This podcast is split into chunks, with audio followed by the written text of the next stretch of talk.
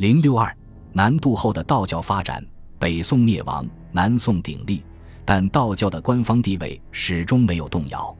高宗中兴之际，便置官于城南，巡徙于西湖之滨，分灵之僧寺故即为之，赐予弘历，相设森严，视若飞动，敞西斋堂，以一湖山之秀，为重右馆，以处羽衣之流，称其为大神之居。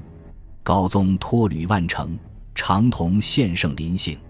在这内外交困之际，张天师以献策为己任，为高宗出谋划策，画符念咒，立坛作法，甚得皇帝信任。徽宗以来的崇道热潮又升了温。高宗崇道，一是热衷于修道观、立观教济；二是借助道教为其统治制造神秘色彩；三是给道士以政治、经济方面的特权。宋代的崇道活动不仅没有因北宋灭亡即停止，反而发展势头有增无减。高宗之后，立孝宗、光宗、宁宗、理宗诸朝，崇道活动都很热闹。一是国策使然，二是借助神道以摆脱内外交困的局面，祈求一种心理上的安慰。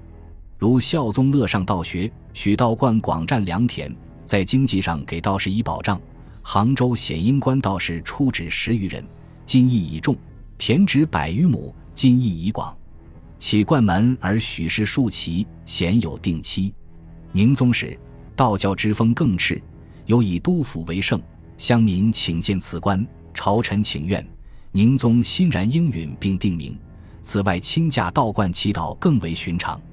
理宗登基，宋朝大厦将倾，为求神助，宋神兴道更为热烈。最火热的莫过于对神仙道士的加封，加封神仙目的是求得神仙保佑。这种做法主观上对宋朝政治不起什么作用，而客观上对于道教在宋代的复兴和发展起到了促进作用。